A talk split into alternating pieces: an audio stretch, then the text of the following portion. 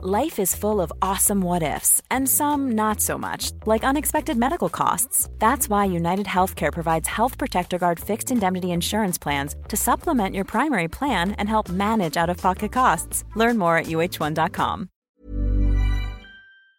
Políticos politiqueando. Recital de mentiras en apenas 24 horas de los cuatro principales partidos políticos españoles: PP, Vox, Sumar y PSOE. Veámoslo. En aproximadamente un mes tendremos elecciones generales en España y por tanto nuestros políticos ya están en pre-campaña electoral. ¿Y qué hacen nuestros políticos en pre-campaña electoral? Pues aquello que mejor saben hacer. Mentir. Vamos a ver y comentar a continuación cuatro mentiras de los cuatro principales partidos políticos españoles que se han producido desde el comienzo de esta semana. No que se han producido a lo largo de las últimas semanas o de los últimos meses, no. En apenas 24 horas. Y a cada cual de estas mentiras más gorda y más bochornosa. Primera mentira. Alberto Núñez Feijó del Partido Popular en la cadena SER. Si gobierna, las pensiones seguirán subiendo hasta el punto por lo menos de que no se pierda valor adquisitivo, siempre con el IPC. Siempre que hemos gobernado, el Partido Popular ha subido las pensiones, de acuerdo con el IPC, incluso en algún caso superior al IPC. El PSOE no. El PSOE los congeló. Y quizás por responsabilidad. Porque en el año 2010 no podía hacer otra cosa, pero las congeló. ¿Por qué esto es una mentira? Porque en el año 2013 el Partido Popular aprobó una reforma de las pensiones, una buena reforma de las pensiones, que desvinculaba la revalorización de las mismas del IPC. Mientras la seguridad social tuviese un déficit estructural, las pensiones no se revalorizarían más de un 0,25% al año, con independencia de cuál sea la inflación de ese año. Por tanto, el objetivo de la reforma de las pensiones del Partido Popular no era revalorizar las pensiones cada año según el IPC, sino desvincular la trayectoria de las pensiones del IPC como forma de contribuir a reducir el déficit de la seguridad social.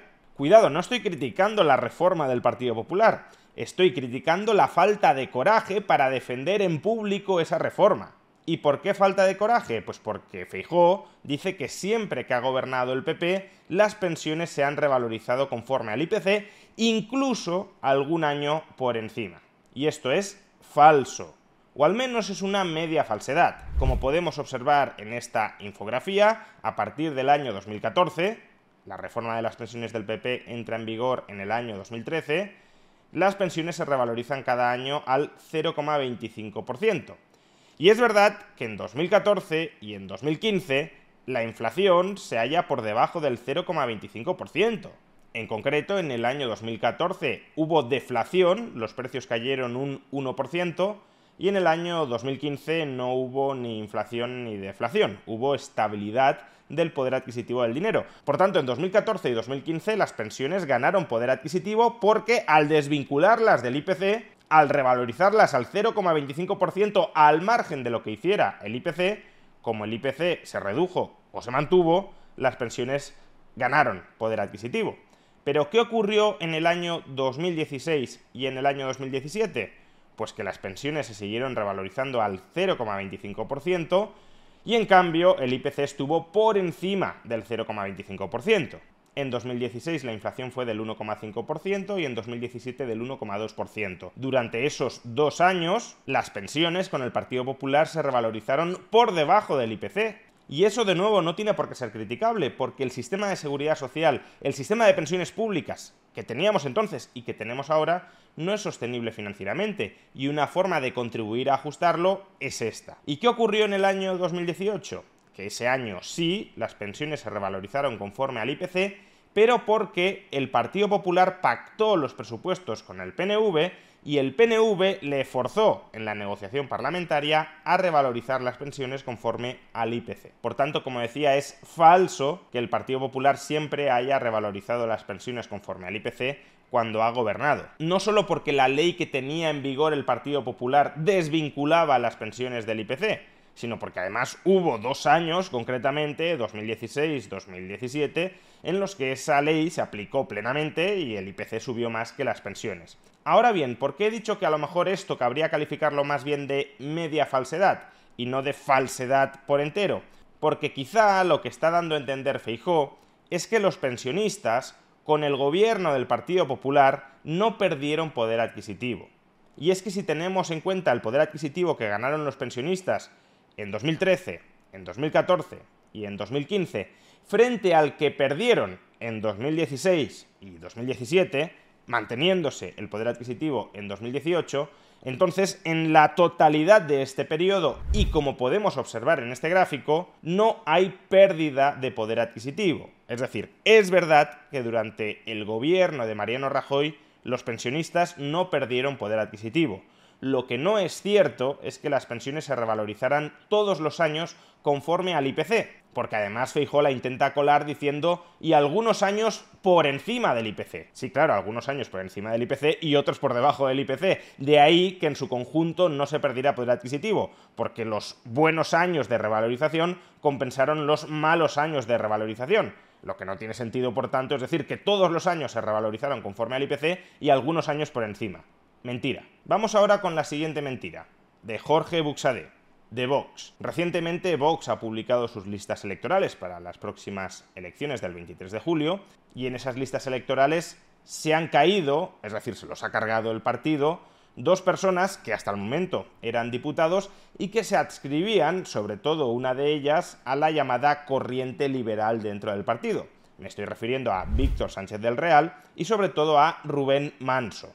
Rubén Manso es un economista, un muy buen economista, defensor de un Estado mínimo o al menos de un Estado limitado, que aportaba algo de racionalidad económica al grupo parlamentario de Vox. Pues bien, se lo han cargado para las siguientes elecciones generales, lo cual dice mucho de cuánto valora Vox las ideas liberales de personas como Rubén Manso, es decir, muy poco. Pero bueno, es legítimo que Vox no valore las ideas liberales, lo que no es tan legítimo es que lo oculte y nos intente mentir. Fijémonos qué responde Jorge Buxade cuando le preguntan precisamente por esto, por qué se ha cargado Vox a dos diputados liberales y si eso significa que el partido, al menos en lo económico, se va a volver menos liberal de lo que lo era supuestamente hasta el momento. Buenas tardes. Eh, se ha hablado siempre de que existe dentro del partido, existen dos almas, digamos. A lot can happen in three years, like a chatbot may be your new best friend. But what won't change? Needing health insurance. United Healthcare Tri Term Medical Plans, underwritten by Golden Rule Insurance Company, offer flexible, budget friendly coverage that lasts nearly three years in some states. Learn more at uh1.com. Life is full of what ifs, some awesome, like what if AI could fold your laundry? And some, well, less awesome. Like what if you have unexpected medical costs? United Healthcare can help get you covered with Health Protector Guard fixed indemnity insurance plans. They supplement your primary plan to help you manage out of pocket costs. No deductibles, no enrollment periods, and especially no more what ifs. Visit uh1.com to find the Health Protector Guard plan for you. Hey, it's Ryan Reynolds, and I'm here with Keith, co star of my upcoming film, If, only in theaters, May 17th. Do you want to tell people the big news? All right, I'll do it. Sign up now and you'll get unlimited for $15 a month in six months of Paramount Plus Essential Plan on us. Mintmobile.com slash switch. Upfront payment of $45 equivalent to $15 per month. Unlimited over 40 gigabytes per month. Face lower speeds. Videos at 480p. Active Mint customers by 531.24 get six months of Paramount Plus Essential Plan. Auto renews after six months. Offer ends May 31st, 2024. Separate Paramount Plus registration required. Terms and conditions apply if rated PG. Una liberal y otra conservadora. Coincide que la salida de dos diputados, de Sánchez del Real y de Rubén Manso, son de personas reconocidas, liberales, así se autodefinen ellos mismos. No sé si ese perfil ha influido en la decisión adoptada de no contar con ellos en las listas, teniendo en cuenta que en el caso de Sánchez del Real forma parte del partido desde el principio, es uno de los ideólogos y que Rubén Manso fue uno de los colaboradores que elaboró el primer programa económico de Vox. Gracias.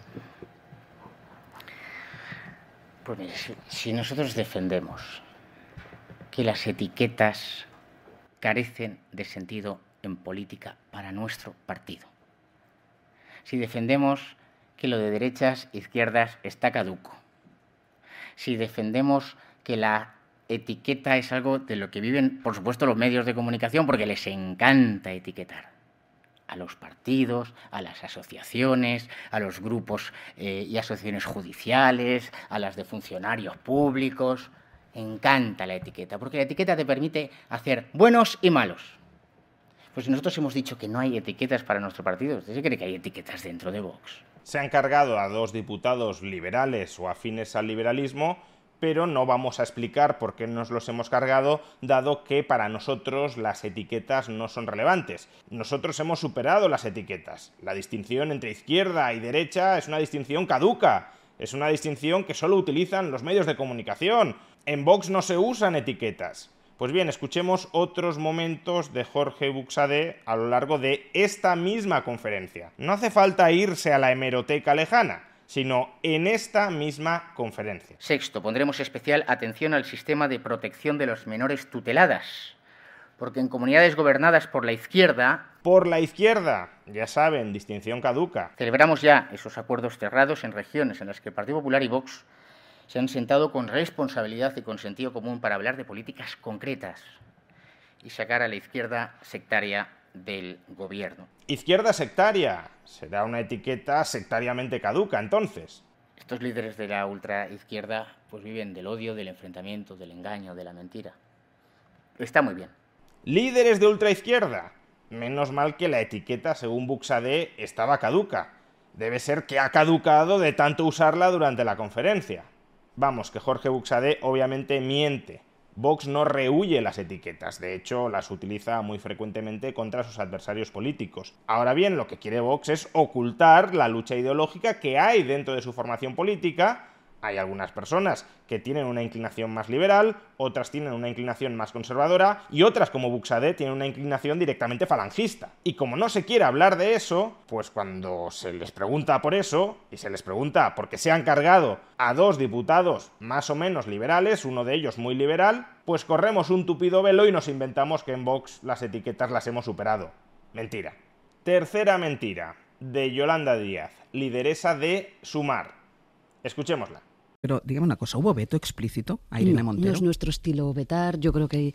Eh, Pero ni por su parte ni por ninguna de las otras formaciones que configuran nadie. Sumar. Mm, créame, esto ha sido muy difícil, eh, ha habido renuncias, ha habido, como saben, de todo. Yo quiero poner en valor, además, eh, el trabajo de Irene Montero, eh, vamos, el trabajo de Alberto Garzón, de Jaume Asens, de tantísimas personas que además van a continuar eh, en la política española, por tanto, en absoluto. En absoluto hubo veto a Irene Montero.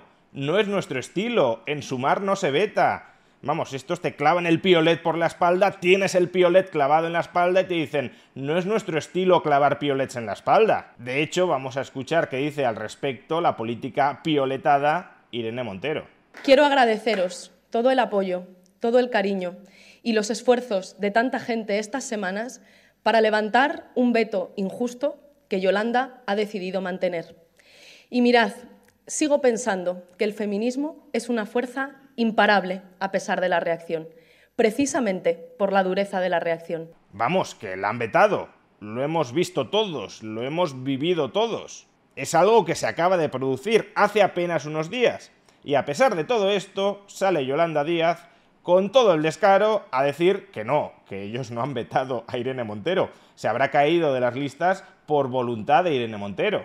No es nuestro estilo, dice. No será vuestro estilo decir la verdad. Y terminamos con otro cuyo estilo tampoco es decir la verdad. Más bien podríamos decir que su estilo es mentir sistemáticamente. Pedro Sánchez, presidente del gobierno del Partido Socialista. Ayer fue entrevistado por el periodista Carlos Alsina en Onda Cero y Alsina le preguntó precisamente por qué miente tanto. Atención a su respuesta, porque Sánchez es capaz de construir una metamentira. Eh, tengo interés por saber cómo se ve a sí mismo y por saber si usted se ve a sí mismo como un hombre de palabra, como un hombre con principios. He tratado siempre de, de cumplir con mi palabra. Como un hombre sincero. Trato de serlo. ¿Y por qué nos ha mentido tanto entonces, presidente? Mm, Dígame usted en qué. Me empiece. Tengo una lista larga. Eh, prometió usted que si llegaba al gobierno promovería una reforma legal para que el gobierno no pudiera elegir magistrados del Tribunal Constitucional. Y asentaba ya su ministro de Justicia. Prometió usted combatir la colonización de las instituciones por parte de los partidos políticos. E hizo fiscal general del Estado a su ministra de Justicia. Lo anunció cuando todavía no había cesado como ministra de Justicia. Dijo usted, un político no puede indultar a otros políticos. Hay que acabar con eso. Indultó a todos los que pudo. Eh, ¿Quiere que siga? Bueno, yo en eso, Carlos, eh, quiero decirle lo siguiente. He tenido eh, cambios de posición política en algunos asuntos de Estado, como pueda ser el tema catalán, que usted antes ha hecho referencia, sin duda alguna. No he mentido, he cambiado de posición política.